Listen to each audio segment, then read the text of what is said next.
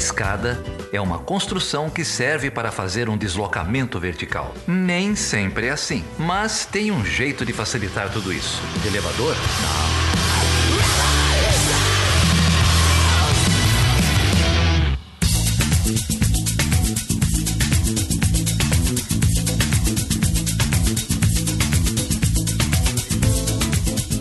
Seja bem-vindo e seja bem-vinda a mais uma edição do Chutando a Escada. O meu nome é Felipe Mendonça. E eu sou Geraldo Zaran. E aí, Geraldo, tava com saudade de mim, cara? Com saudade, cara. Faz tempo que a gente não conversa, né? Olha só, a última vez que eu gravei um Chutando a Escada, o mundo era outro, praticamente. a gente não tinha candidato que tinha tomado facada no bucho, né? A gente não tinha tido um monte de coisa. Vício, tem, falando em autogolpe. É, era um mundo diferente, né? Ah, mas por que você tá falando essas coisas, cara? Vamos falar de um negócio mais legal, vai. Deixa. ah, aliás, você se encontrou com o Ulisses, tá na abertura do último episódio, né? É, falando lá que vocês tinham sido surpreendidos com a notícia. E, cara, eu tô com uma questão aqui. Aquela ideia do paradoxo da tolerância, né? Será que esse sujeito pode continuar falando o que que quiser, enfim, sem receber nenhuma consequência legal, o STF passou um pano, né, pro inominável.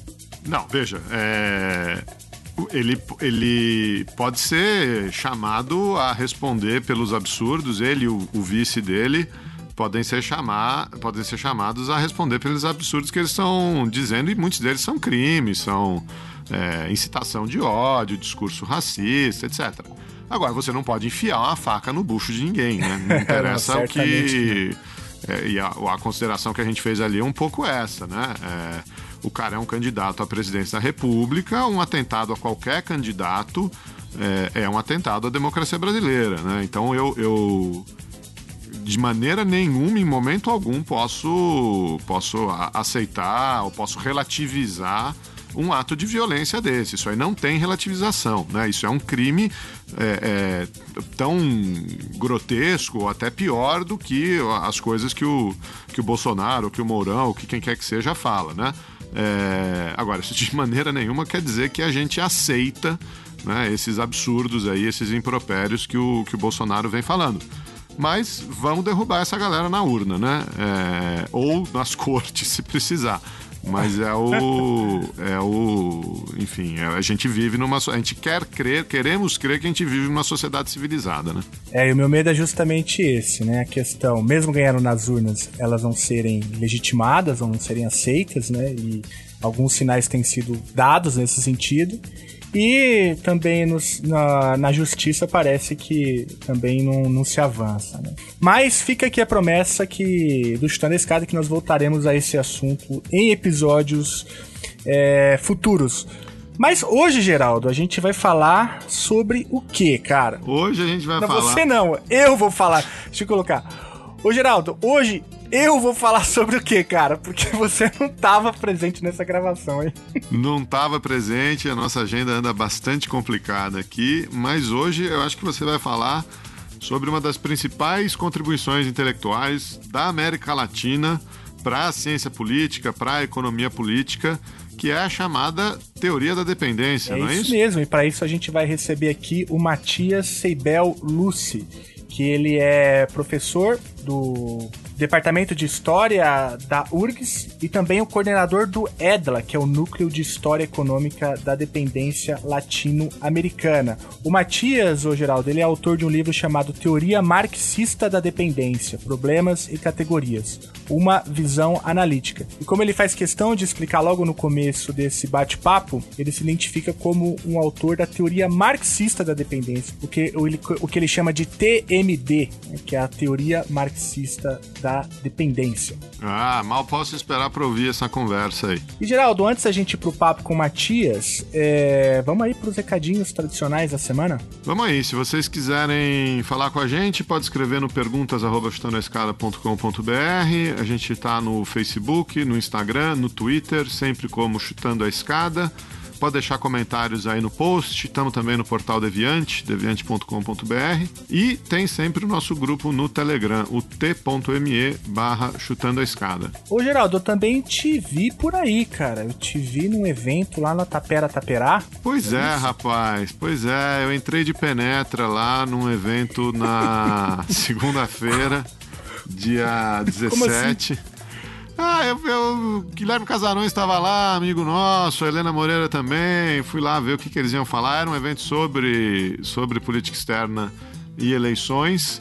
É, cheguei ali para conhecer o espaço, conheci o Antônio Freitas, que é o, o, o dono, o condutor ali de todo aquele, aquele projeto. É, e o Antônio, muito gentilmente, é, me convidou para falar. Já conheci o Chutando a Escada, já tinha ouvido é, alguns episódios do Chutando a Escada e me jogou ali numa, numa. me botou numa sinuca de bico ali, me chamou para falar de improviso. E eu, eu tentei ali não, não passar muita vergonha, né? Como você prestou bastante atenção no episódio lá sobre política externa e eleições com, com casarões, então deu para falar de improviso tranquilamente. Deu, deu para falar, deu para falar um pouquinho. E se vocês quiserem me ver passando vergonha aí, é, no, no YouTube, a, a Tapera Taperá é, transmite todos os eventos deles no, na página deles no YouTube. A gente vai deixar o link aí no post. É, tem lá um, mais de uma hora, quase duas horas de conversa uh, com o Guilherme Casarões, com a Helena Moreira e com a Camila Maia.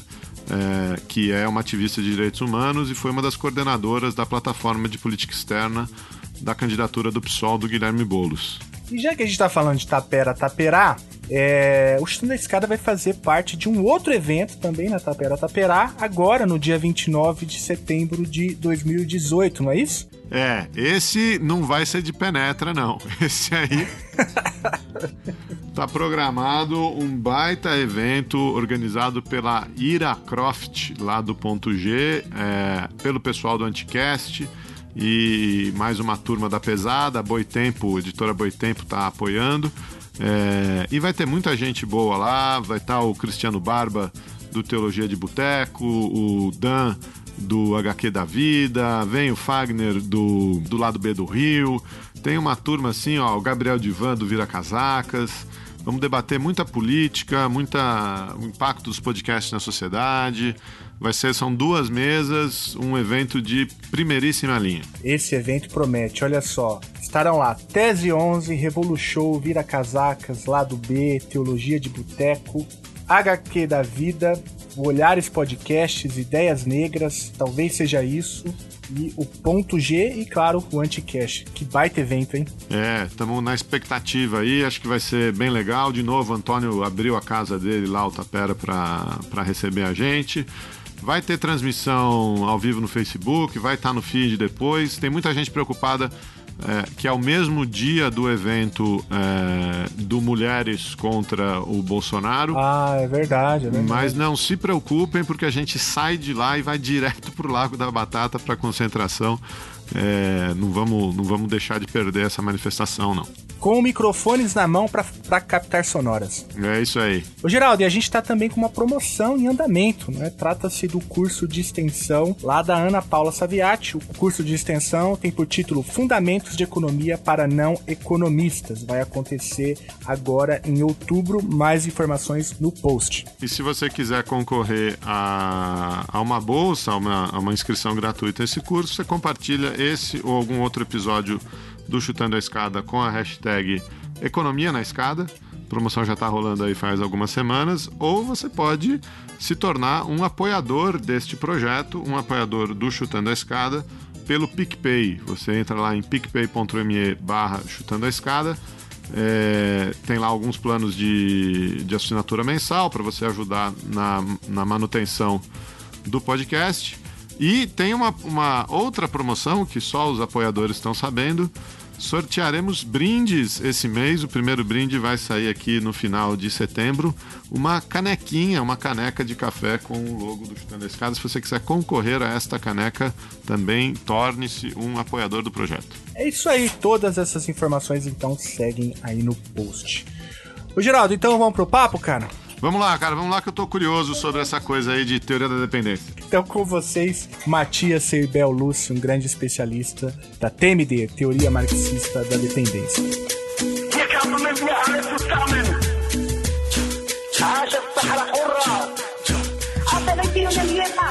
Aqui todos lutamos juntos. Por isso lutamos insieme. Ici on lutte tous ensemble. Aqui todos lutamos juntos. Aquí llegaron las hormigas, vamos conquistando tierras enemigas, invisibles, silenciosas y simultáneas. Toda la invasión es subterránea, sin disparar al aire, sin tirar misiles, sin tener que matar gente, usando proyectiles. La guerra la peleamos sin usar fusiles, de bloque en bloque como los albañiles. Han tratado de pararnos un par de vaqueros, pero ya está construido el hormiguero. Somos muchos hermanos con muchos primos, la familia es grande porque nos reproducimos, al vaquero de sus oficinas porque trabajamos a tiempo completo sin propina. No somos bienvenidos como quiera entramos, te picamos y te castigamos. Cuando más te confías las hormigas te engañan, atacan en equipo como las pirañas, aunque sean pequeñas gracias a la unión. Todas juntas se convierten en camión. Pobre del vaquero que nos subestima cuando se duermen, se le viene la colonia encima. Por eso los vaqueros en las esquinas los tenemos comiendo comida latina. E olha só, hoje eu tenho uma alegria enorme de receber aqui no Stand da Escada um grande amigo, que é o Matias Seibel Luce, que é professor do Departamento de História da URGS. E aí, Matias, como vai, cara? Tudo bem, Felipe? Como é que vai? Um prazer falar com vocês. É, felicitações pelo programa, pelo Chutão, Chutando a Escada. É um prazer estar com vocês é, nessa conversa. Ah, uma alegria enorme. Você sabe que eu vou contar uma história aqui para todo mundo, né? Você é o pior vendedor de bicicleta da, de toda a comunidade de relações internacionais do Brasil. Ah, é. essa história, essa história requer legendas, hein? ah, o Matias me vendeu uma bicicleta. A minha primeira bicicleta que vendeu foi você. Eu vou reclamar no Procon, né? Porque a minha coxa continua fina até agora. Ai, mas é um grande amigo, foi professor da UFO, inclusive, né? Foi aí que a gente se conheceu. E agora, e agora tá lá na URGS desenvolvendo pesquisas que inclusive acabou, é, essas pesquisas acabou é, uma delas né acabou se tornando um livro que foi publicado pela Expressão Popular esse ano né Matias esse o, ano esse o, ano e o livro tem por título Teoria Marxista da Dependência Problemas e Categorias uma visão histórica é, o livro é, faz todo um levantamento sobre a teoria da dependência. E eu vou deixar aí para vocês, ouvintes, o link é, na descrição desse episódio pro livro. Inclusive, eu tô com um aqui em mãos e quem sabe a gente não sorteia aí uma edição para um ouvinte do Stand da Escada. E eu queria, Matias, aproveitar a sua presença aqui para falar um pouco sobre o livro. Mas antes eu queria te ouvir um pouco aí, cara, como que foi essa sua trajetória acadêmica, né? Você percorreu aí diversas áreas do conhecimento, já foi professor da UF, como eu falei, hoje está na URGS. Ah, como que você chegou nessa discussão? É, conta aí pra gente um pouco da sua história quanto acadêmico e quanto militante, né? Porque parece que essa é uma característica dessa, dessa linha de, de estudo, né? A militância e tanto política quanto o trabalho acadêmico parece que são, parece que são duas coisas que caminham juntas, né? Ah, não, perfeitamente, Felipe. A, a teoria marxista da dependência é uma teoria militante, né, como toda teoria crítica, e eu venho me dedicando a ela, a seu estudo nos últimos 10 anos. Aí tu perguntaste sobre a minha trajetória acadêmica, meu itinerário intelectual. Então eu venho transitando entre as áreas da, da economia política, da crítica da economia política e da história econômica, né? Então antes, como disseste, aí fomos colegas no Instituto de Economia da UF, tive o prazer de integrar é, essa casa aí como professor de economia política e hoje sou docente do departamento de história da URGS, né? E temos tratado, né, de temas é, dentro da mesma toada, buscando, assim como é, na TMD se faz esse esforço, né, de aproximar, né, a, a abordagem histórica, né, com a crítica da economia política. A TMD que ela é um encontro fértil entre a teoria do valor de Marx e a teoria do imperialismo, né? Ô, então... Matias, então só para o nosso ouvinte ficar aqui esperto, quando você fala de TMD, você se refere à teoria marxista da dependência, é isso? Nós estamos falando da teoria marxista da dependência, uhum. é, lembrando que é, diferentes autores né, se dedicaram aos estudos sobre a questão da dependência, entretanto, é preciso que o ouvinte tenha preciso isso, né? Uhum. Isso, inclusive, tem uma afinidade com o título provocativo do programa, Chutando a Escada. Uhum. Que existe uma vertente de estudo sobre a dependência que, na verdade, defendia a subordinação do Brasil e da América Latina às relações imperialistas, ao papel subordinado na divisão internacional do trabalho. Né? E Fernando Henrique Cardoso foi expoente dessa compreensão. Inclusive, ele negava o estatuto teórico de uma do que poderia se chamar de uma teoria da dependência. Né? Ele dizia que, na verdade, eram estudos sobre relações de dependência. Ao passo que os brasileiros Teotônio dos Santos, o Rui Mauro Marinho e Vânia Bambirra tiveram um papel criador ao criar uma nova teoria crítica no campo do, do pensamento latino-americano e da teoria marxista, que veio a ser a teoria marxista da dependência. Uhum. Inclusive descobrindo, né, elaborando novas categorias de análise para fazer análise concreta das nossas relações né, da América Latina no contexto da economia mundial e do sistema de poder eh, na política internacional, eh, no sistema de dominação mundial vigente. E aí você estava falando um pouco da trajetória, né? É... Aí você passou pela UFO, chegou na URGS e tem você tem uma tese sobre subimperialismo, não é? E também tem um grupo que é o EDLA, não é isso? Se você pudesse falar um pouco pra gente aí do que é o EDLA e como que, como que tá aí essa, essa trajetória. Enfim. É certo, né? Mencionavas a minha tese, sim, é um, um dos temas a que eu me dediquei, né? E sigo é, futuros trabalhos, espero retomar essa temática, é a questão do caráter da formação social brasileira, da economia brasileira, como uma economia dependente, mas com um grau intermediário na acumulação internacional do capital, que Rui Mauro Marini caracterizou como expressão de um subimperialismo. Esse é um dos conceitos que a TMD, a Teoria Marxista da Dependência, trouxe. Mas, além dele, há uma série de outros também, é, como a categoria da superexploração da força de trabalho, as transferências de valor expressando relações de intercâmbio desigual, entre várias outras. E então é, temos nos dedicado a mostrar né, toda a contribuição crítica né, dessa vertente do pensamento brasileiro, latino-americano, lembrando que existem muitos autores críticos que são desconhecidos, é, considerando toda a subordinação que existe é, do pensamento na academia. E aqui esse é um programa, eu sei que tem muitos ouvintes da área de RI, de relações internacionais. Normalmente se costuma pensar a área de RI, né, como circunscrita às agendas hegemônicas é, é, no mundo anglo-saxônico, etc.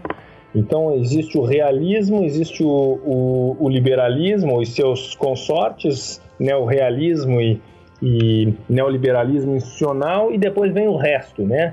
E o resto se coloca né, no, no mesmo saco que chamam, é, por uma palavra, é, teorias críticas, né? Então tudo vira teorias críticas, tudo que não é o pensamento hegemônico são as teorias críticas. Então uma maneira simplória de, de ver de maneira enviesada é, toda a contribuição crítica para criticar as relações de poder.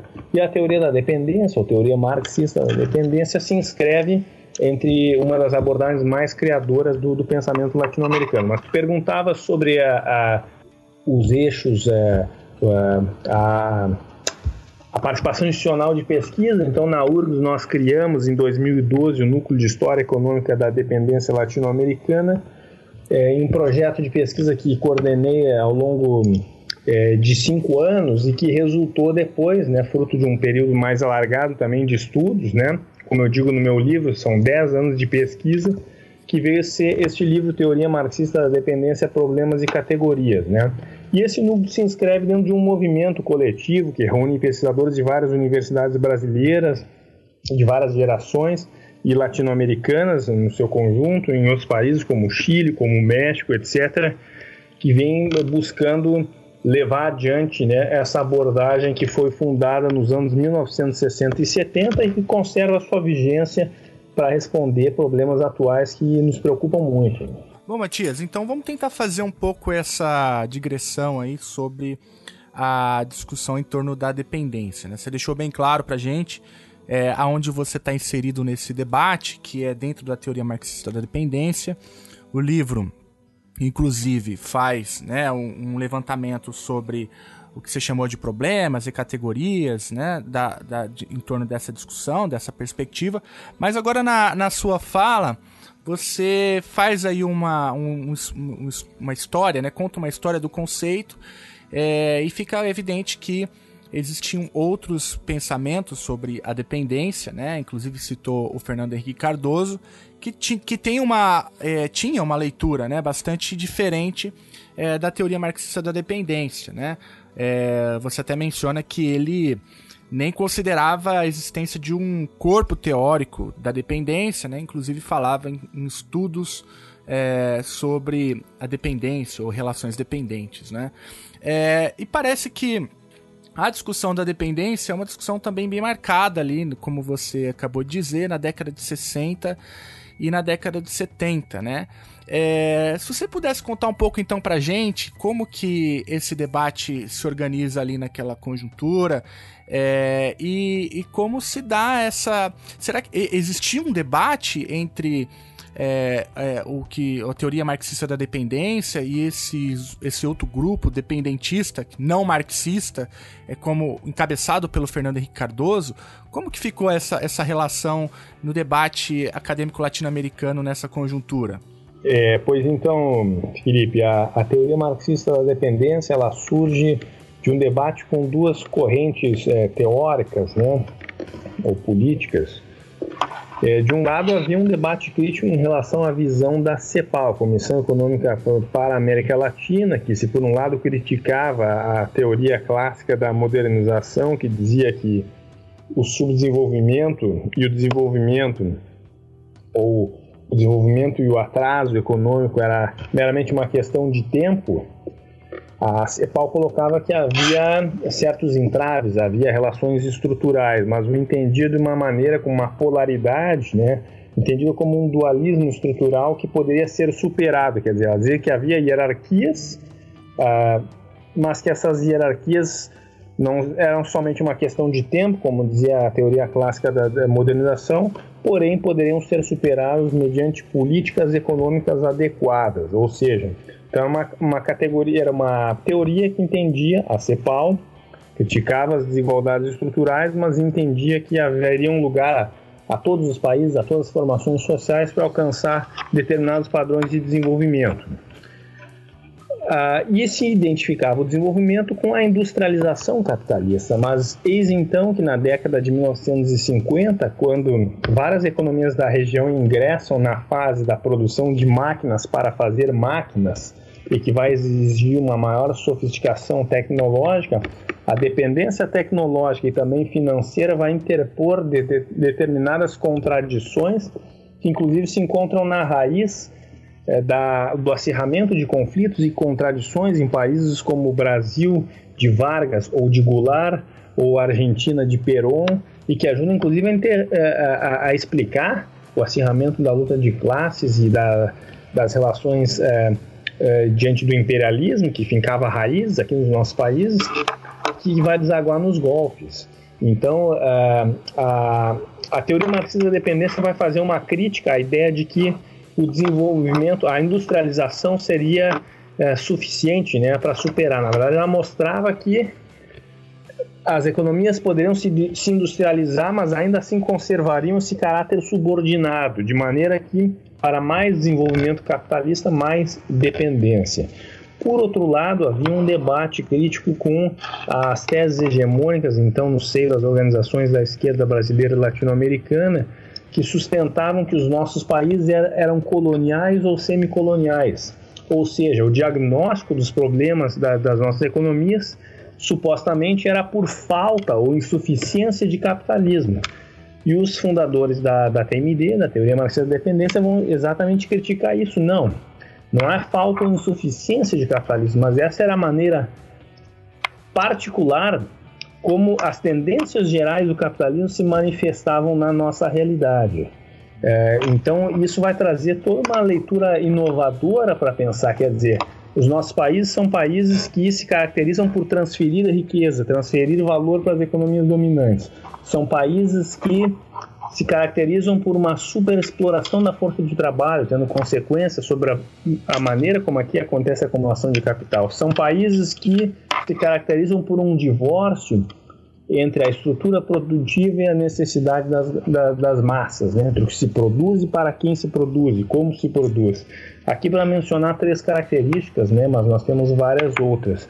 De maneira que esse debate nos anos 1950, 60 e 70 marcou época e aqui surgiu é, um pensamento é, que foi fundamental né, e hoje é, é, guarda grande relevância para entender as disjuntivas da América Latina. E Matias, nessa, nesse mesmo rumo, né, é, você já colocou aqui talvez os pressupostos básicos da teoria marxista da dependência. Né?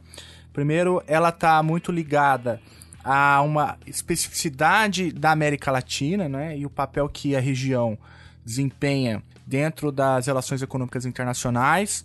É, tem também a ver com a maneira como a América Latina, portanto, transfere valor é, para o centro. É, tem a ver também com a própria relação de trabalho, que você até já falou aqui algumas vezes do conceito de superexploração do trabalho, e tem a ver com é, esse descolamento entre o que se produz e as necessidades é, da própria região. Né? Então, é, a América Latina teria esse papel é muito é, específico dentro desse capitalismo mundializado, né? É, é por aí mesmo? Perfeito. É, é não, se trata de um outro modo de produção, né? Ou de outro capitalismo, né? O capitalismo é um modo de produção com vocação mundial, estamos falando do mercado mundial capitalista, mas que se expressa como uma totalidade integrada, porém diferenciada e aqui comparece uma, um conceito, uma categoria de análise mediadora que é a de formação econômico-social. Né? Aqui é uma categoria de Marx, do alemão é, Gesellschaftsformation, e que expressa o que no senso comum nós vamos chamar de países, ou economias nacionais, ou sociedades, e a formação econômico-social é como, dentro do contexto da divisão internacional do trabalho, do sistema de poder mundial, a realidade se manifesta em determinadas formações histórico-concretas no espaço e no tempo. Então, é, é uma categoria de análise muito importante que está presente e de maneira decisiva na teoria marxista da dependência, pensando aspectos uh, gerais e, ao mesmo tempo, aspectos particulares do funcionamento do modo de produção capitalista e seu sistema de dominação.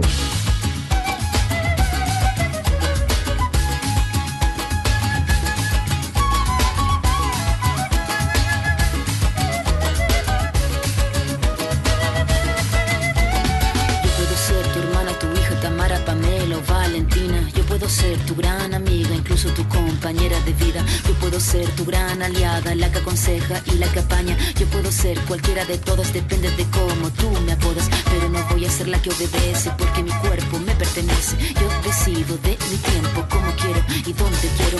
Independiente yo nací, independiente decidí. Yo no camino detrás de ti, yo camino de la para ti. Tú no me vas a humillar, tú no me vas a gritar. Tú no me vas a someter, tú no me vas a golpear. Tú no me vas a denigrar, tú no me vas a obligar vas a silenciar, tú no me vas a callar. No sumisa ni obediente, mujer fuerte, insurgente, independiente y valiente, romper la cadena de lo indiferente, no pasiva ni oprimida, mujer linda que das vida, emancipada en autonomia, antipatriarca e alegria. Ô, Matias, então assim, fica muito claro no, na sua fala que existe uma relação umbilical entre a dependência né, latino-americana, dentro dessa perspectiva marxista, com a, o conceito de imperialismo. Né? Algumas, ve algumas vezes apareceu na sua fala agora é, a, a ideia do, do imperialismo.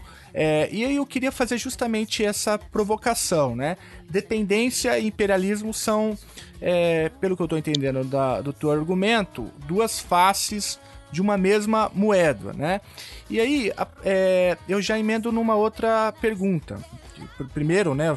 Pergunto se é isso mesmo e depois eu já, se caso isso tenha algum cabimento, é, é, eu, eu te pergunto o seguinte, né? É, olhando do ponto de vista da, das forças imperiais, né? Então saindo um pouco do contexto latino-americano e olhando a América Latina é, de cima para baixo, né?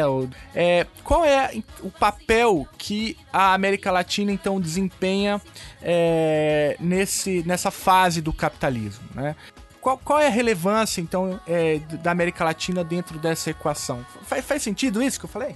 Perfeitamente. É, no livro, nós procuramos mostrar, no nosso livro Teoria Marxista da Dependência, Problemas e Categorias, uma visão histórica, que os países latino-americanos estão vinculados de maneira subordinada numa, numa malha de relações de poder desde a sua vinculação ao mercado mundial capitalista, quer dizer, desde a da gênese aqui dos nossos países enquanto nações formalmente independentes, embora é, dependentes né, do ponto de vista é, da, das relações mundiais é, que vão se colocar em diferentes esferas. E as transferências de valor elas podem ser identificadas, nós uh, procuramos mostrar isso em quatro formas. Né? Uma primeira forma é o serviço da dívida, desde o reconhecimento da independência dos nossos países emancipados do colonialismo europeu, há uma vinculação através do serviço da dívida, e nós trazemos com estudos com séries estatísticas de história econômica que desde a segunda metade do século XIX se verifica um mecanismo que se retroalimenta em que os contratos de dívida é, é, são, em sua grande maioria, para refinanciamento de dívidas. O que, que isso quer dizer?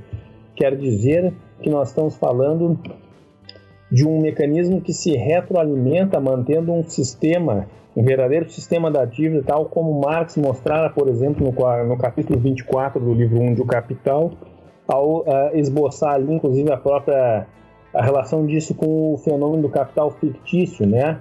É, sua varinha mágica que dota né, a capacidade de dinheiro, de criar mais dinheiro é, e criar direitos de apropriação né, sobre uma riqueza futura é, e vinculando as nossas formações sociais. Hoje a dívida, a gente sabe que ela consome, aí, mesmo que ela tenha modificado né, de dívida externa para dívida interna, é, modificou a dívida denominada em moeda estrangeira, mas é denominada em reais, inclusive com agravante de nós termos uma das taxas de juros reais internas das maiores do mundo, e que a Sambarca, segundo os estudos da Auditoria Cidadã da Dívida, é cerca de metade do orçamento nacional da União. Né? Então, isso é uma soma de recursos, de riqueza é, enorme subtraída da, da população, do povo brasileiro, e que vai para alimentar a sanha do capital, dos rentistas, do capital fictício, do capital monopolista, é uma modalidade é, brutal de transferência de valor.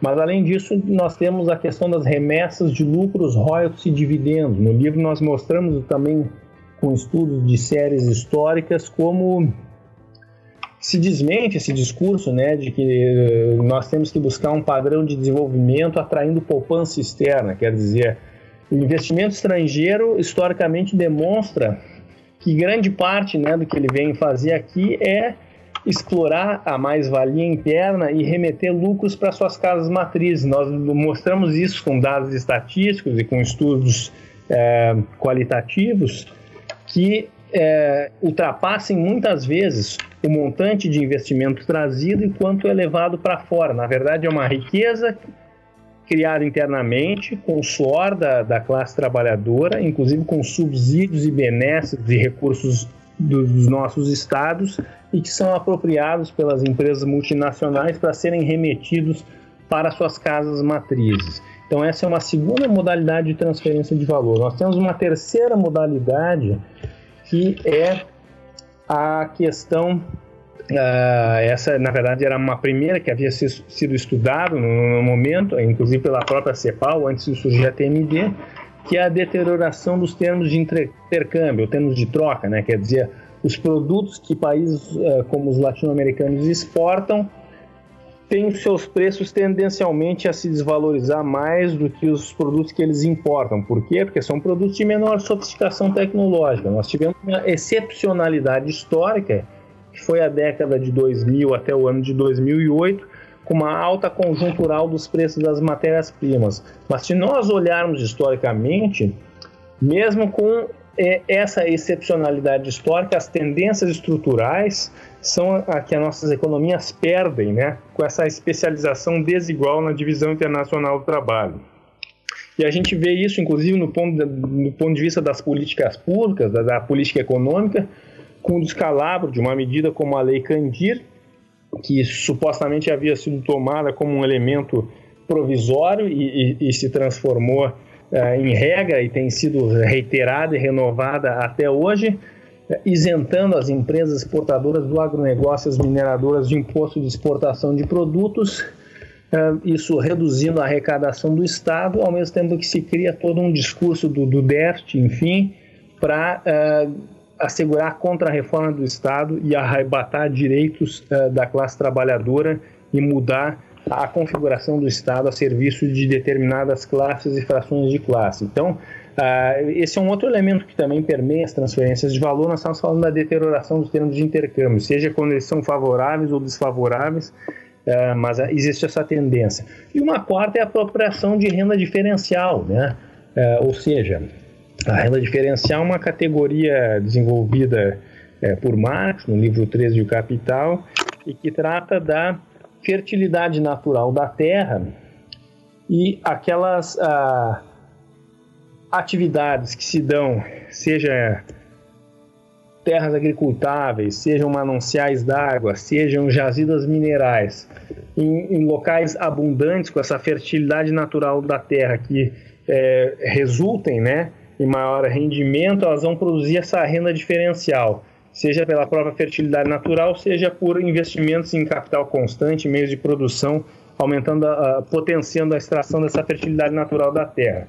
Vide um exemplo que é o caso do pré-sal, né? Nós sabemos que a nossa economia, ela, nós não temos o Vale do Silício, como tem os Estados Unidos, é, então, ou seja, nós somos uma economia que não é especializada na produção de alta tecnologia, mas nós temos um caso peculiar que é uma exceção na economia brasileira, mas que nós temos domínio de alta tecnologia na extração de petróleo em águas profundas, que é o caso do pré-sal. Porém, paradoxalmente, é, inclusive nessa atividade onde nós temos, é, até mesmo nessa atividade onde nós temos a, essa, esse diferencial por conta de tecnologia que foi desenvolvida na Universidade Brasileira, Inclusive, aí nós temos é, relações de intercâmbio desigual sobre transferências de valor, entregando a riqueza do pré-sal para petroleiras internacionais, quando na verdade a descoberta desses recursos foi feita com pesquisa brasileira e não havia nenhuma justificativa para a entrega desse patrimônio nacional para as petrolíferas estrangeiras. Então, a dependência também vai se manifestar aqui no jogo das relações de classe, das decisões políticas e com agravante agora num contexto de golpe né, e de entrega galopante da soberania do país. É, eu queria só é, dizer aí para os nossos ouvintes né, que a gente falou aqui com a Fatorelli no episódio 65 do Stand Escada e ela conta um pouco para a gente é, esse sistema da dívida que você acaba de mencionar, né? É, esse episódio ficou bem legal.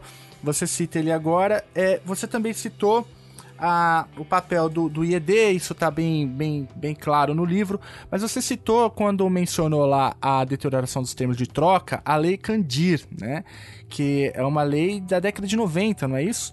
Que basicamente é, dá isenção fiscal é, para o agronegócio? O que, que a lei Candir? Exatamente, ela foi uma lei criada quando ainda não havia uh, se modificado, né? não havia se verificado essa alta conjuntural das matérias-primas, que vai acontecer notadamente né, uh, durante a década de 2000, e sob a justificativa para aumentar a arrecadação, uh, aumentar a atividade produtiva né, eh, e especializando esse modelo produtivo de exportação. Então, uma renúncia fiscal para alimentar uma determinada atividade. E eis que vem é, uma melhora dos preços relativos, considerando o nosso padrão de comércio exterior, e essa lei se mantém. Na verdade, a gente vê que o objetivo não era.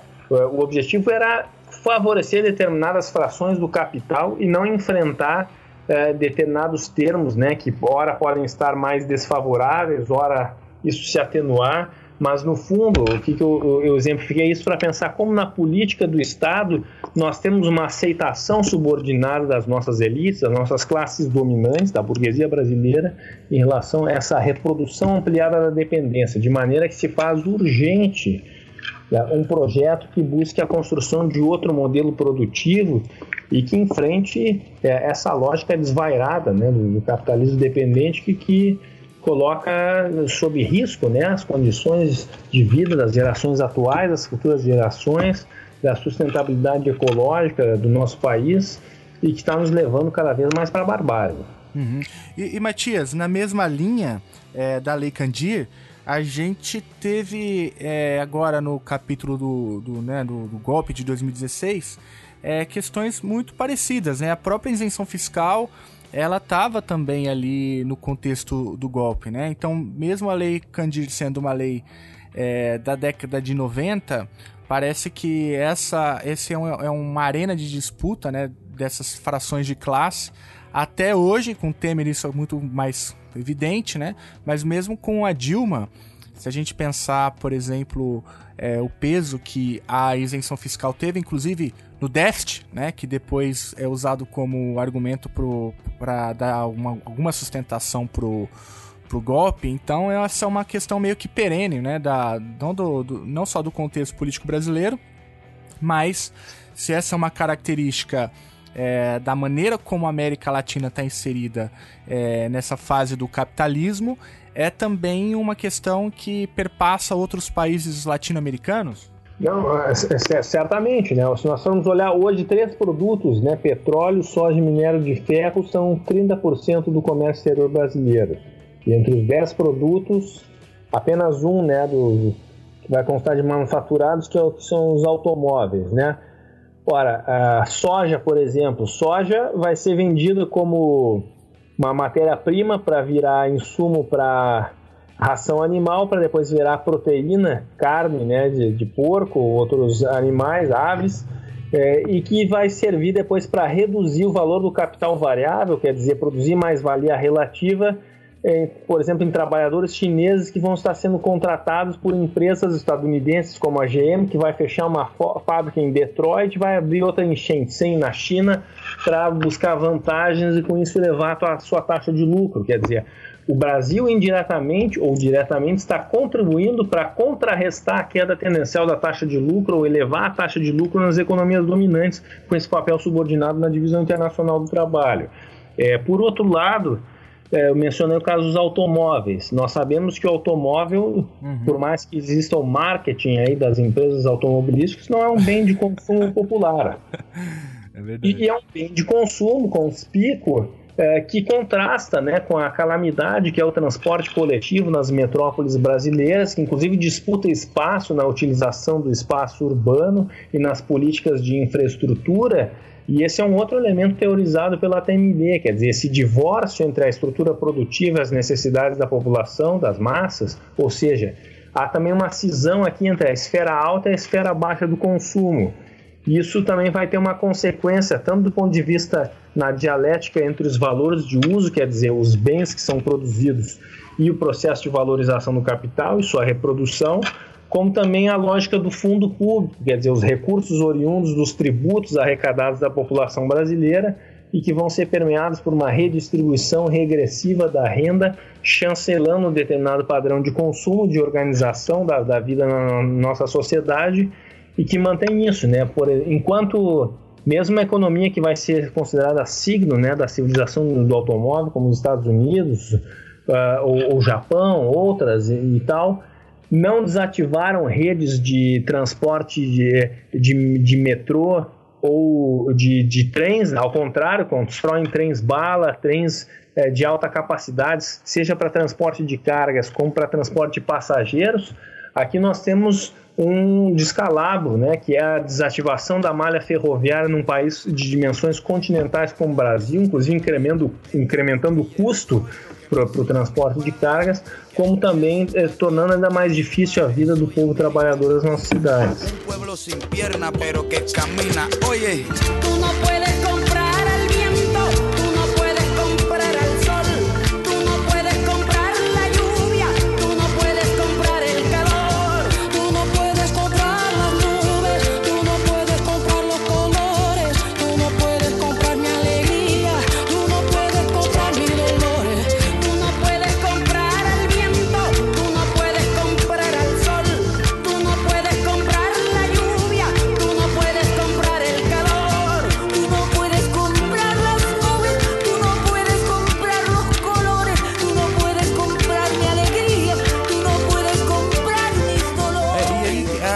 Setor automobilístico também, além disso que você falou, desse descolamento, né, da, do que se produz com. com eu, eu, eu, eu, diria uma cisão, né? É, no sentido de que não, eu não diria um descolamento, eu diria que é uma, é uma contradição acirrada, né? Na verdade, são duas tendências, como se fossem dois lados da mesma moeda, né? Uhum. É, eu uso o termo cisão, é, mas no sentido de que é, ela é uma contradição exacerbada, mas são, são, são tendência e contratendência mas em que a contratendência tem esse lado negativo, percebes? Uhum, uhum. Sim, não, tem, tem toda a razão.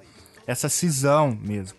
É, e esse é um setor muito interessante também, até para pensar outras contradições que você já mencionou aqui. É, você falou do, do por exemplo, do, do marketing da indústria automobilística, né? E eu me lembro que quando tinha contato com esse tipo de peça publicitária, algumas dessas montadoras é, vendem o, o, seus veículos né, como produtos 100% nacionais, né? É, e com isso, enfim, dizendo que os produtos são, os carros são montados aqui e, portanto, seriam carros brasileiros, né? Mas a gente também sabe que o Brasil não tem nenhuma é, marca nacional né, de, de, de, veículos, de carros, né, de, de automóveis. É, e por que, que eu estou chamando a atenção para isso? Justamente porque, é, mesmo né, nesse negócio, é, mesmo com a cisão, o, o dinheiro que. o lucro né, desse negócio no Brasil por óbvio, são é, enviados para as matrizes em outros países, para países centrais, né? Então, também com isso eu quero chamar a atenção para justamente essa ideia é, do que você chamou lá atrás as remessas de lucro, não é isso? É, mesmo sendo produzidos aqui, é, mesmo em, sendo contabilizados a nossa balança comercial como exportação brasileira, é, o, a, a, se você tira as remessas de lucro, é, por exemplo, do setor automobilístico, você basicamente não entende o setor e não entende o papel que ele desempenha é, na economia brasileira. Claro, é... existem estudos setoriais, eu menciono no livro um estudo do Diese, que fez um estudo da composição do, do, dos saldos negativos, né? Na, não só na balança comercial, mas considerando serviços também, né? Porque aqui envolve é, é royalties, envolve é, serviços financeiros, enfim, da, da, cadeia da indústria automobilística, cerca de 30% dos saldos negativos na indústria de transformação brasileira provém da indústria automobilística. Então, isso é uma riqueza criada aqui internamente e que vai para fora, inclusive contando com elevados subsídios, né, que, cujos recursos são oriundos do, é, dos impostos arrecadados da população, são oriundos do fundo público. Então nós estamos subsidiando um padrão de consumo, de produção, e como tu disseste, né, inclusive sem ter é, uma única marca, né, e aqui não, não falo nesse sentido como se tivesse uma frustração ou, ou como se estivesse fazendo sim, uma sim. apologia a, a, a, a, coitado dos empresários brasileiros. Não, não, eles aceitam subordinadamente esse papel na divisão internacional do trabalho. Agora, isso tem consequências, né? Sobre as condições de vida no Brasil e sobre uh, o que, que o Brasil, uh, a, a, sua condição uh, real e a sua condição potencial, ou, ou, a maneira diferente que poderia ser sobre outra lógica organizativa da sociedade. o projeto da Fábrica Nacional de Motores que havia no segundo governo Vargas acabou sendo sepultado né, por JK e depois definitivamente com Costa e Silva que a vendeu para Fiat e depois para Alfa Romeo, né? Então é, curioso que certas historiografias aí vêm volta e meia falar de nacionalismo de fins e coisa, mas no fundo nós tivemos uma sucessão de governos, né, que é, a, partir de 64 vão, é, na verdade, é, preconizar o desenvolvimento associado e integrado ao imperialismo. É, e é, o, setor de automóveis, né, é também interessante justamente por conta disso que você falou, né, é muito evidente o papel ativo né, que o Estado acaba desempenhando para o bom funcionamento do setor, quer seja por isenção fiscal, por subsídios ou qualquer coisa assim, né? O que demonstra que é, aquele elemento que você mencionou, né, da, que você chamou em determinado momento de contra a reforma do Estado, ou a maneira como esses setores mesmo se apropriam do Estado é, para defender seus interesses é muito evidente nesse setor. E outros tantos, né? Você também citou quando mencionou a ação da renda diferencial, o caso da, do pré-sal, que, que, enfim, foi alvo né, de inúmeros investimentos públicos para poder é, fazer aquele tipo de exploração e que agora é entregue né, de praticamente de mão beijada para, para é, enfim, as grandes empresas internacionais. E talvez. e, aí, e, aí, e, aí, se coloca, desculpa, Felipe, lá, só ocorreu uma questão. É, quando a TMD, quando a teoria marxista da dependência fala da, da questão de dependência, né, é, esse é um outro termo para expressar o que em outras abordagens vão chamar de periferia ou subdesenvolvimento, mas por que a, a categoria dependente?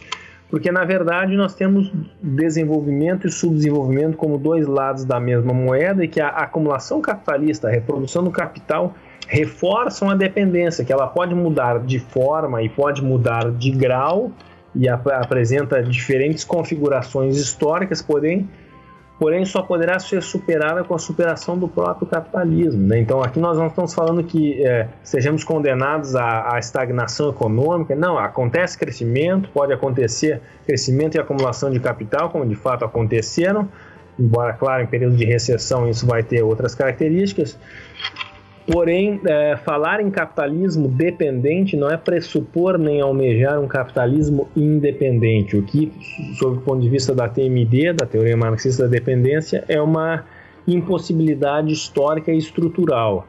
É, mas assim almejar a necessidade para que tenhamos né, a soberania nacional e a soberania popular, que nós tenhamos. Uh, outro porvir, né? ainda mais é, em uma realidade como a nossa, com toda uma rica história de lutas, de potenciais, enfim, é, o trilhar o caminho para a nossa emancipação humana. E eu penso que a nossa emancipação humana passa pela necessidade de ir além do capital, de pensar uma sociedade que supere a, a sociedade da mercadoria. Uhum.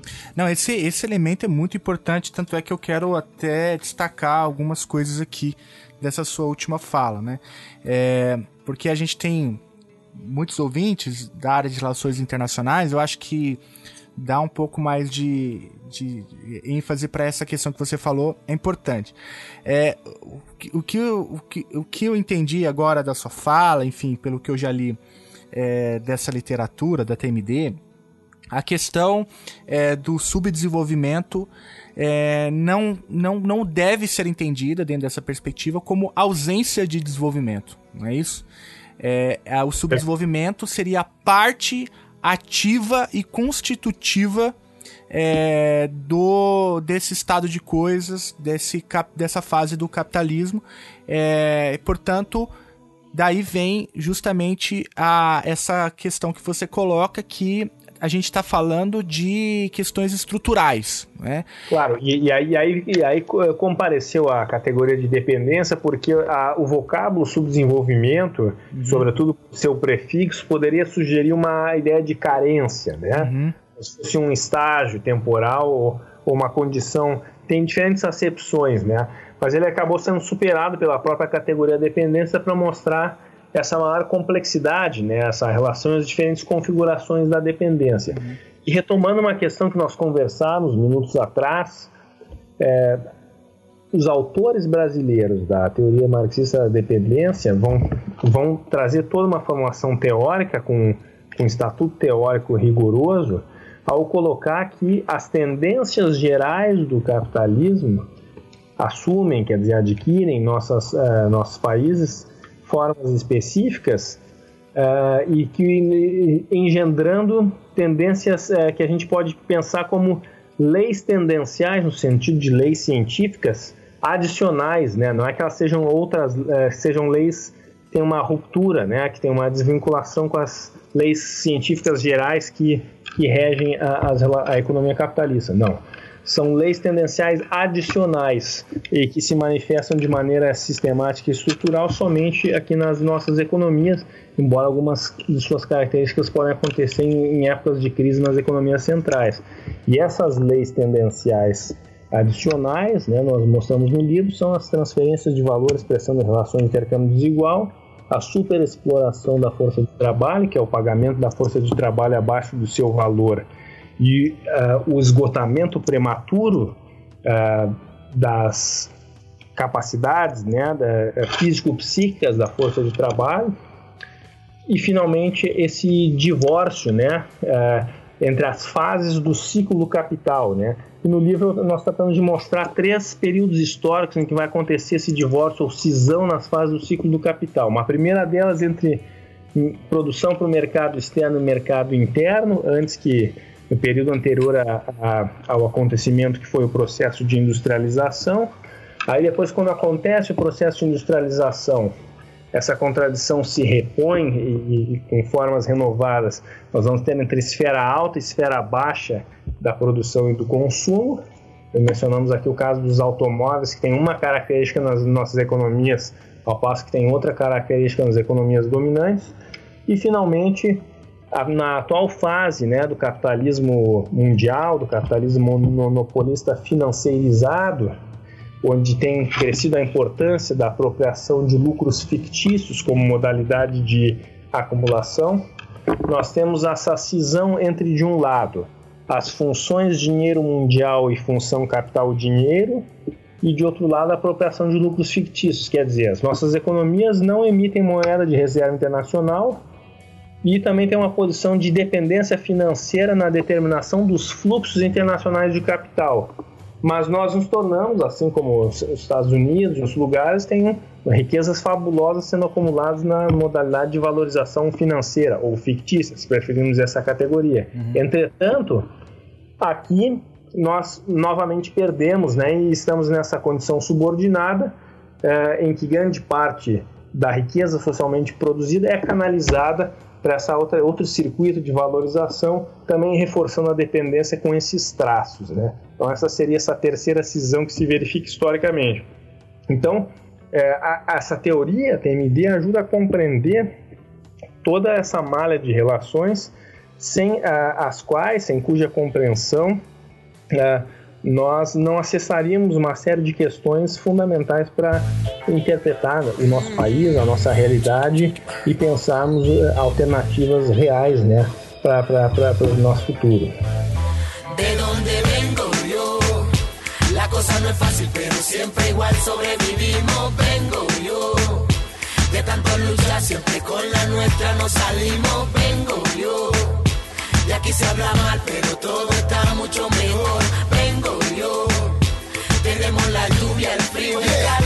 Muito legal. Eu queria aproveitar essa sua deixa, né, para voltar então numa questão quando antes um pouquinho de você falar das leis tendenciais adicionais, né? É, naquela discussão sobre o é, dependência, subdesenvolvimento, desenvolvimento, é, o que a TMD faz é, é, é, como você bem colocou, é se distanciar dessas perspectivas etapistas é, do desenvolvimento. Inclusive, isso fica evidente né, com o descolamento lá atrás, no início da sua fala, com inclusive partes da, da CEPAL. É, da, da própria leitura da CEPAL, mas é que eu queria puxar esse, esse gancho até para fazer é, é, também essa essa crítica à própria tese do, do Chang, né? Que o que dá nome a esse projeto de divulgação científica do Chutando a Escada, né? Que tem ali a tradição do Friedrich List, que tem uma leitura bastante etapista do desenvolvimento, né? A própria ideia do, do chutar a escada, embora faça uma denúncia importante, ela não rompe com essa perspectiva etapista, né? Então, de certo modo, é, daria para fazer essa boa crítica a partir da teoria marxista da dependência a, a esse nacionalismo econômico encabeçado pelo, pelo Chang. No, e aí eu não sei se você concorda com isso. É, e depois eu já aproveito para puxar esse último, esse último gancho aí da dessa terceira cisão, né? Você falou aí rapidamente é, da, dessa, dessa inserção da América Latina dentro dessa lógica, né, enfim, completamente descolada da realidade que é, é justamente a lógica do lucro fictício, né? É, eu queria que você voltasse um pouco aí, explicasse pra gente o que, que a gente tá falando, o que, que isso significa, como que funciona essa lógica da financiarização e como que ela é, se insere aí dentro dessa, desse divórcio, né, entre é, a, a maneira, ou essa cisão, né, que você mencionou agora há pouco. Então, essas duas provocações aí. Tá, vamos começar pela segunda, então, né? Ok. Existem diferentes teorias né, sobre a tendência chamada de financiarização, né? e eu, eu concordo com a abordagem que entende que a, a financiarização, quer dizer, é uma tendência do capitalismo das últimas décadas, é, mas que precisa ser entendida como já se já antevisto né, nos clássicos do imperialismo, pensando que o imperialismo como fase superior do capitalismo é a fusão entre capital bancário e capital industrial, e lembrando que capital bancário não é a banco instituição, mas significa função centralizadora de capital dinheiro. Então nós temos uma imbricação entre a função centralizadora de capital dinheiro e o capital industrial, que é aquele que vai é, produzir a riqueza a, a, através da contratação do trabalho assalariado, a extração de mais-valia e lançar valores de uso lá, lançar mercadorias no, no mercado. Então tem uma imbricação, embora, embora possam predominar, né? diferentes formas de valorização. Hoje em dia, além dos bancos, nós temos outros uh, atores, né, como fundos de pensão, uh, uh, bancos de investimento, etc., e que vão cumprir também esse papel de função centralizadora de capital dinheiro. então, nós podemos pensar nesse sentido, para além dos bancos. E se nós formos pensar a lógica do capital industrial, que não é somente a indústria fabril de transformação, nós vamos pensar o seguinte: um fazendeiro. O fazendeiro ele, é, ele pode ao mesmo tempo expressar simultaneamente diferentes relações de classe. Ele pode ser um terratenente que vive de renda da, é, da terra, o aluguel da terra, o alugar a terra para um arrendatário, mas ele ao mesmo tempo pode ser um capitalista é, agrário ao contratar força de trabalho e produzir mercadoria para exportação, ou seja, para qual destino for, e ao mesmo tempo pode ser um rentista, mas não um rentista como aluguel da terra, como rentista agrário, mas ao utilizar a sua terra como garantia junto a um banco, é, é, é, utiliza como um ativo que obtém como garantia para receber recursos e vai aplicar esses recursos em derivativos, em mercados futuros e vai ter lucros especulativos, ou melhor, lucros fictícios. Vejam a quantidade de funções, de relações que podem se colocar né, uhum. sobre um mesmo proprietário. Quer dizer, essa imbricação nós vamos perceber também nas grandes empresas que é, têm crescentes fatias dos seus lucros como lucros uh, financeiros, inclusive as empresas não financeiras. Né? Vários estudos de organismos como CEPAL, como UNCTAD, uh, ou mesmo estudos né, de economistas brasileiros, estudos setoriais, têm mostrado essa lógica. É claro que, em última análise, essa riqueza fictícia ela precisa repousar numa massa de riqueza produtivo real, do contrário, vem, vem as bolhas, vem as crises. Aqui tem uma contradição imanente. De qualquer maneira, é uma tendência que nós temos presente. O que a TMD, a partir da TMD a gente chama atenção que a América Latina também e o Brasil está vinculado nisso e contraditoriamente, quer dizer, o esforço exportador para superávites primários atende aos interesses das grandes empresas exportadoras, mas atende ao interesse das frações uh, rentistas que contam com a mediação do Estado para, através da política de superávites primários, pagar juros e amortizações da dívida e garantir a rentabilidade daqueles que aplicam nesses títulos da dívida. Então, nós temos aqui um condomínio de interesses entre essas frações uh, capitalistas uh, que andam irmanadas. Né? Então, é, essa é uma questão importante para pensar a reprodução ampliada da dependência. Uhum. Então, veja quantas relações a gente pode extrair dessa questão uh, do processo de financiarização e ver também a sua contraparte na esfera produtivo real. Né? Então, não sei se era nesse sentido um pouco sim, a tua pergunta. Sim, claro. Ótimo. E, e, e, a questão do Shang, eu concordo com a, com a ponderação a ele, né? É, e talvez ele, como sul-coreano, está refletindo, é, tentando generalizar a partir de um caso que é um caso sui generis, claro, né? muito específico, né? O professor Jaime Osório tem um estudo que é América Latina, é, o desenvolvimento da América Latina no espelho da Coreia do Sul e China. É, algo nesse sentido, um texto saiu em espanhol. E onde ele critica autores que tomam os casos chineses e sul-coreanos como se fossem generalizáveis, porque são dois casos muito excepcionais. A China, por um lado, passou por uma revolução que mudou o modo de produção e, ao se reintegrar ao mercado mundial, fez é, de maneira num hibridismo, né, numa espécie de capitalismo de Estado, além de ter todo o peso, né, o seu peso demográfico e sua história milenar. É, então, é, é uma sociedade híbrida, mas que não tem paralelo. E a Coreia do Sul contou com uma, um, um recurso vultosa maneira de um plano Marshall, que, que, que não pode ser generalizado. Então, o Shang, talvez implicitamente, uhum. guiado por essa ideia de que todos. Agora, a ideia dele de chutar a escada é poderosa, né? Uhum. É, é, então, a, e aqui a validade, né? E acho é, pertinente, né? A escolha de vocês se inspirarem o programa, né? Nesse trabalho dele, que essa ideia dele podemos ver uma aproximação com o que a TMD coloca, quer dizer Desenvolvimento e subdesenvolvimento são dois lados da mesma moeda, e os que são desenvolvidos só o são porque subdesenvolveram os demais, né? E uma, uma tendência caminha junto com a outra. Então, essa questão, nos chutaram a escada quando se formou o mercado mundial, nos, nos chutaram no período que se modificou e assim por diante.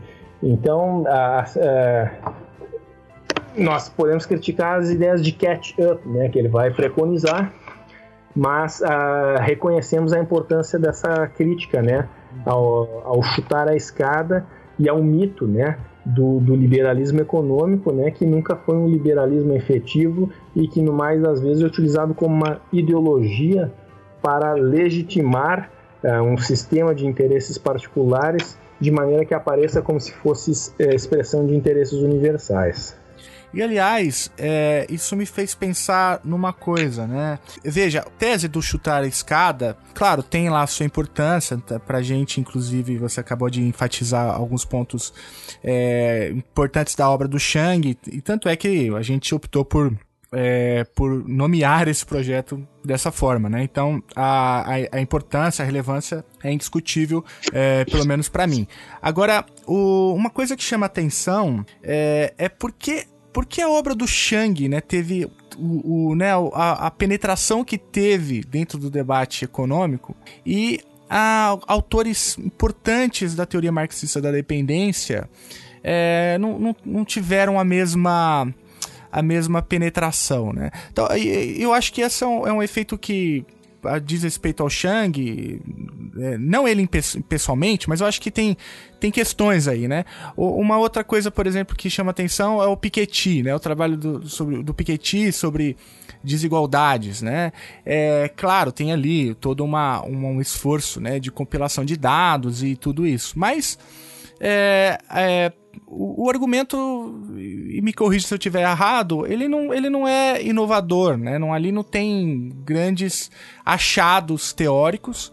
Talvez um outro achado empírico, né? Pelo menos a maneira como, como ele organiza é, a, esse sistema de, de desigualdade do mundo, né? É, eu estou puxando esse gancho justamente para fazer essa, essa pergunta, né?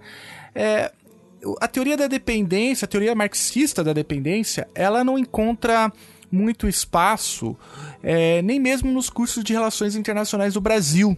Né? É, o que, que acontece? É, existe um, um, um, desconhecimento ou é um projeto que também é, acaba é, entrando também no, na, na academia, que tentando inviabilizar um pouco a discussão da TMD, no, enfim, no, no, nas universidades, ou seja lá onde for. É, faz sentido isso?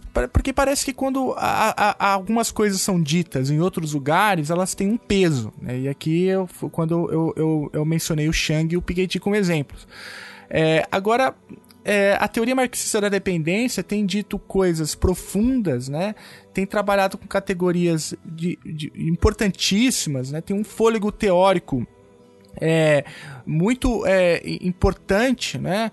É, não se trata de uma reprodução de categorias que vêm de fora, né? São categorias que são criadas é, daqui, né? Então são perspectivas que são pensadas a partir da especificidade latino-americana, mas é, isso não, não, parece que não reverbera é, nem dentro do, da América Latina, quanto é, mais ainda, enfim, quando a gente olha para fora, muito menos ainda, né? É, o que que acontece, Matias? Explica para mim isso que eu tô, eu tô curioso. É, é, o que você está dizendo, Felipe, esse é o desafio que nos guia. Existe na academia um, a herança de um pensamento colonizado.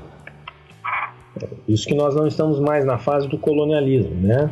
Mas nós estamos sob relações imperialistas, do, do neoliberalismo acadêmico, enfim, mas há uma mente colonizada que vai tomar teóricos uh, sem preocupação com a crítica do sistema tal como nós vivemos e que nós vamos pensar as relações concretas uh, em meio às quais nós vivemos. E isso a despeito de serem autores que produziram uma vasta obra. Teotônio dos Santos, por exemplo, tem obras publicadas em cerca de 10, idiomas. Né? Alguém que foi diretor do Centro de Estudos Socioeconômicos da Universidade do Chile durante o governo Salvador Allende, que inclusive hoje nós vivemos o, o aniversário do outro 11 de setembro, é né? O golpe de Pinochet que é, colocou brutalmente um fim a experiência da chamada Via Chilena ao Socialismo, governo de Salvador Allende, e lá se reuniam né, num, num lugar que era expressão Porto Seguro, em que se encontravam exilados de diferentes países da América Latina, e num centro de pesquisas que era o CESO, estavam Teotônio, estavam Marini, Ivani e muitos outros intelectuais, o Teotônio, em outras fases também de sua obra, né, vai ter todo um trabalho como presidente da regente da cátedra da Unesco, é, Nações Unidas e Unesco, é, sobre globalização e desenvolvimento sustentável, pensando toda a questão da integração soberana dos povos, de pensar é, um novo internacionalismo frente às reconfigurações geopolíticas e a necessidade de pensar é, uma outra civilização, uma outra sociedade. E o que se coloca é, não é que não existam obras né, e, e, e contribuições para a sociedade, sim que é um tipo de abordagem, um tipo de, de teoria que não vai encontrar espaço na academia, que vai ter conceitos como imperialismo, é, ideologia, classes sociais, exploração, como se fosse um mero palavreado, ou em termos panfletários, é, sob o manto né, de uma pretensa neutralidade é, científica, né, mas que no fundo busca justificar o, o status quo, o sistema de dominação vigente. Né. A, a neutralidade ela não existe, né? O que existe é desejável objetividade científica, mas todo ponto de vista parte né, de uma determinada visão de mundo. Então, me parece que na academia é, é, não só a, a, TMD, porém outras abordagens também do pensamento crítico, é, perderam terreno ou sequer conseguiram ganhar terreno uma vez retornando de um exílio teórico, político, pela configuração como se coloca. Agora eu queria te dar uma boa notícia. Ah, que a, Diga que eu estou precisando de boas notícias, porque a conjuntura não tem ajudado, viu, Matias? A, a área de RI talvez ainda seja um desafio. Agora, na área de economia crítica, na Sociedade Brasileira de Economia Política funciona desde 2012 um grupo de trabalho sobre teoria marxista da dependência que faz encontros anuais nos congressos da CEP. Tem é, uma profusão de pesquisadores trabalhando com essa teoria, fazendo inclusive já teses de doutorado defendidas sobre diferentes aspectos trabalhados a partir da abordagem da TMD e que mostra a sua vigência para a compreensão crítica do nosso mundo hoje, né?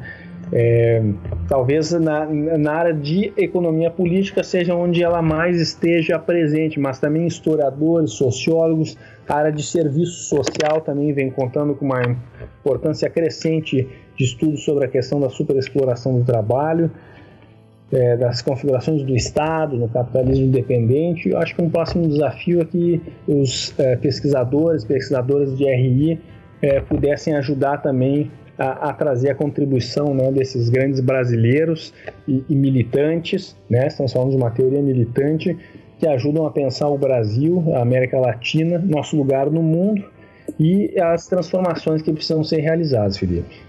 Muito bem. Fica aí o convite para os nossos internacionalistas, é, ouvintes do Chutando a Escada, para conhecerem mais essa discussão.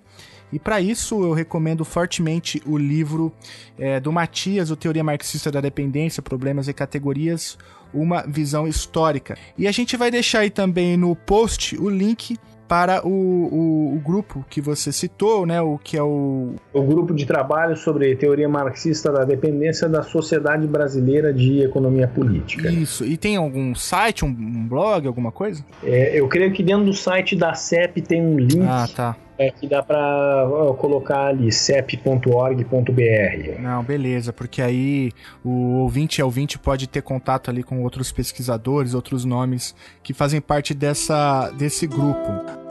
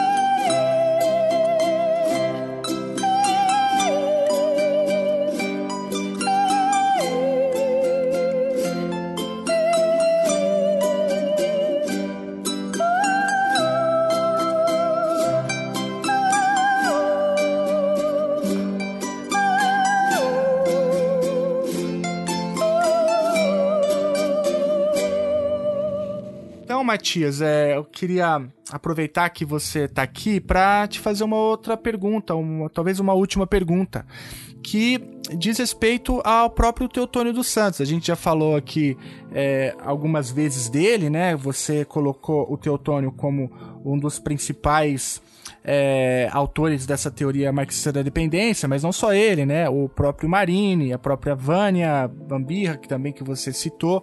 Mas o, o eu queria é, enfatizar agora um pouco o, o Teotônio dos Santos, até porque você é um grande conhecedor da obra, e deixar uma homenagem ao Teotônio que nos deixou esse ano, não é isso? É, é o Teotônio nos deixou, faleceu no início desse ano, né? E, e se imortaliza no panteão do, dos fundadores da TMD, junto com o Rui Almarini e a Vânia Bambirra, e deixando uh, grandes saudades, né? Ele que foi um gigante do pensamento brasileiro, autor de vastíssima obra, né? autor de livros como Imperialismo e Dependência, uhum. Dependência e Socialismo Capitalismo Dependente, Revolução Científico-Técnica e Acumulação Capitalista, quer dizer, alguém que tratou de um, um vasto leque de temas e que era um tipo de intelectual que não era um, um, intelectual de gabinete, ainda que suas publicações, por exemplo, foi um dos poucos, uh, não são muitos economistas brasileiros que publicaram um artigo né, na prestigiada revista American Economic Review, uhum. né, dentro do, inclusive, cobiçada no sistema de pontos da CAF e tudo. e ele nunca, nunca é, se gabou disso, né? E, mas teve um artigo publicado que marcou época, a estrutura da dependência, né? Um artigo dele que trazendo hipóteses de trabalho da, da, da questão da dependência e tal. E não, ele não era um intelectual acadêmico. Teotônio era uma, um intelectual que abria caminhos, que desenvolvia formulações e era um homem de ação, né? Sempre esteve na, na militância e a partir da sua militância ia indagando e colocando questões e era um grande organizador de grupos de trabalho, de pesquisa. Foi assim no Brasil, no início dos anos 1970, foi professor da UNB sob a reitoria de Darcy Ribeiro, esteve na lista dos primeiros caçados com a ditadura, com o golpe de 64. Depois no Chile também, nos anos do governo Salvador Allende. Depois eh, no, no, no próximo exílio no México, como professor na, em cursos de pós-graduação ou mais recentemente trabalhando na Cátedra das Nações Unidas sobre Globalização e Desenvolvimento Sustentável. Então a, a obra dele ajuda a pensar muitos temas, né? Uns temas que ele vinha se dedicando mais recentemente era a questão das tendências da globalização, a reconfiguração geopolítica mundial e a necessidade de retomar o que ele entendia como é, um renovado espírito de Bandung, né? Embora saibamos, né, que a Bandung teve especificidade de uma época, na época do movimento terceiro mundista, é, ele entendia isso, né, usando essa analogia, que era a retomada de um internacionalismo dos povos, buscando uma integração soberana dos povos, seja pensando a, a integração latino-americana para outro modelo de integração para além dos mercados, mas seja também com os demais povos do planeta que sofrem igualmente das relações desiguais, inclusive com os povos né, das nações eh, dominantes, que nós sabemos que uma coisa são os estados e as estruturas de poder nesses países, outra coisa é sua classe trabalhadora, é seu povo, que também trava importantes lutas internas e nós precisamos pensar uma alternativa global societária. Então o Teotônio vinha se dedicando a isso e buscando interpretar as tendências da atual crise mundial, suas reconfigurações. Então, é, até seu último momento de vida, muito preocupado com a situação política mundial e brasileira. Um gigante da área é, das ciências sociais brasileira, deixou, impacto, deixou aí grandes contribuições para o pensamento social latino-americano e é um autor que precisa ser lido, precisa ser conhecido. É, e o seu trabalho, Matias, o trabalho do seu grupo tem contribuído para essa, para essa, para essa divulgação também, né, da, das hipóteses levantadas pelo, pelo Teotônio. É, então queria também dizer para os nossos ouvintes assim, conheçam Teotônio dos Santos, né? leiam Teotônio dos Santos. Engraçado que tem alguns livros dele que nem tem tradução em português, né? Tamanho é, também a dificuldade é, talvez que ele teve de, de dialogar é, aqui no Brasil, tanto é que buscou outro, outros espaços, né? Que e seja pelo... inclusive em mandarim. Então, em mandarim. Em mandarim, e tem, tem, tem livro dele que tá em mandarim, não tá em português? Tem, tem o Imperialismo e Independência, que saiu várias edições. Saiu em mandarim. É, saiu em mandarim não tem ainda uma edição brasileira. Agora acabou de ser publicado pelo IELA, Instituto de Estudos Latino-Americanos da Federal de Santa Catarina, seu livro Socialismo ou Fascismo, Dilema Latino-Americano, que é um outro clássico dele, e espera-se que em algum momento possa se publicar esse título, que foi Imperialismo e Independência. Eu queria só fazer uma divulgação, Felipe, para os ouvintes do Chutando a Escada. É, no site da, do Jornal Brasil de Fato pode ser encontrada uma entrevista que nós concedemos sobre o, o livro. Então podem colocar pelo título do livro Teoria Marxista da Dependência é, é, meu nome e, e, e, o Jornal Brasil de Fato, ou depois tu podes também né, deixar no, no É, pod... vou deixar no link aqui, vou deixar o no link post. Da entrevista que, que, que é, traz algumas questões que podem ser de interesse e também um artigo que eu, eu assinei conjuntamente com Carla, a professora Carla Cecília Campos Ferreira, da Escola de Serviço Social da UFRJ, por ocasião de homenagem né, com a partida de Teotônio dos Santos este ano. Né? Uhum. É, Teotônio dos Santos é, partiu intelectual e ser humano extraordinário. É, creio que esse é o título. Está no, também no site do jornal Brasil de Fato. Hermano peruano, hermano colombiano, hermano cubano, que con tu sangre hiciste la revolución. Hermano boliviano.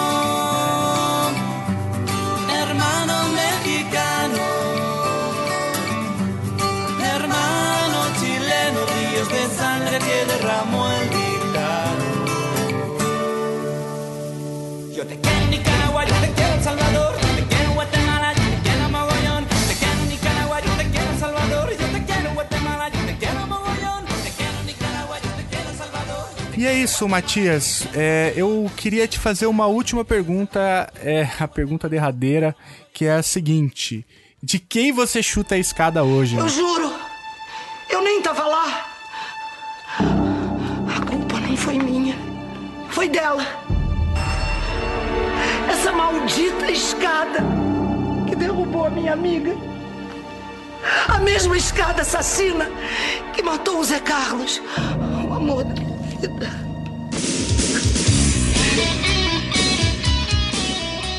Eu, eu, eu chuto a escada da burguesia dependente que baixa a cabeça pro imperialismo e pisa redobrado no, no povo brasileiro. Perfeito. Excelente chute, né? Uma voadora que você deu agora. Precisa, eu diria. A burguesia quer ficar rica. Enquanto houver burguesia, não vai haver poesia. A burguesia não tem charme nem é discreta. Com suas peruas e cabelo de boneca. A burguesia quer ser sócia do country. Quer ir a Nova York fazer compras. Yeah! Pobre de mim que burguesia. Muito obrigado, Matias. Olha, eu adorei o papo. É, eu gra- agradeço muito, parabéns pelo livro. Estou muito feliz aí com, com, com o livro é, e espero que os ouvintes também é, tenham acesso a esse material. É, cara, um abração na Carla e, bicho, não tenho como te agradecer aí, viu? Divulgação Então, então, aí, não, é, e muito obrigado, o sujeito é um excelente entrevistador, hein? Ó, ó, se a bicicleta não não não não não deixou a coxa mais fina, pelo menos a entrevista tá, deixou o sujeito muito treinado. Ai, muito bom, muito bom. São caboclos querendo ser ingleses. São caboclos querendo ser ingleses. Burguesia pede. Yeah! A burguesia quer ficar rica. Enquanto houver burguesia, não vai haver poesia. A burguesia não repara na dor da vendedora de chicletes. A burguesia só olha pra si. A burguesia só olha pra si. A burguesia é a direita, é a guerra. A burguesia pede. Yeah! A burguesia quer ficar rica. Enquanto houver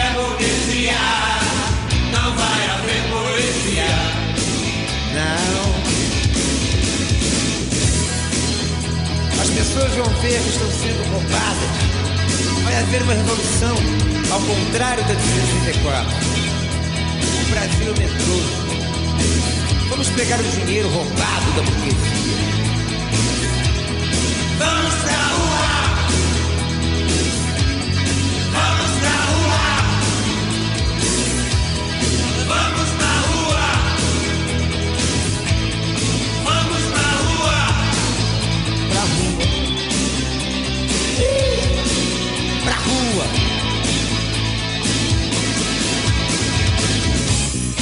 Acabar com a burguesia. Vamos dinamitar a burguesia.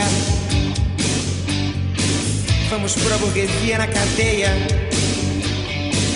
Numa fazenda de trabalhos forçados. Eu sou burguês, mas eu sou artista. Estou do lado do povo. Do povo.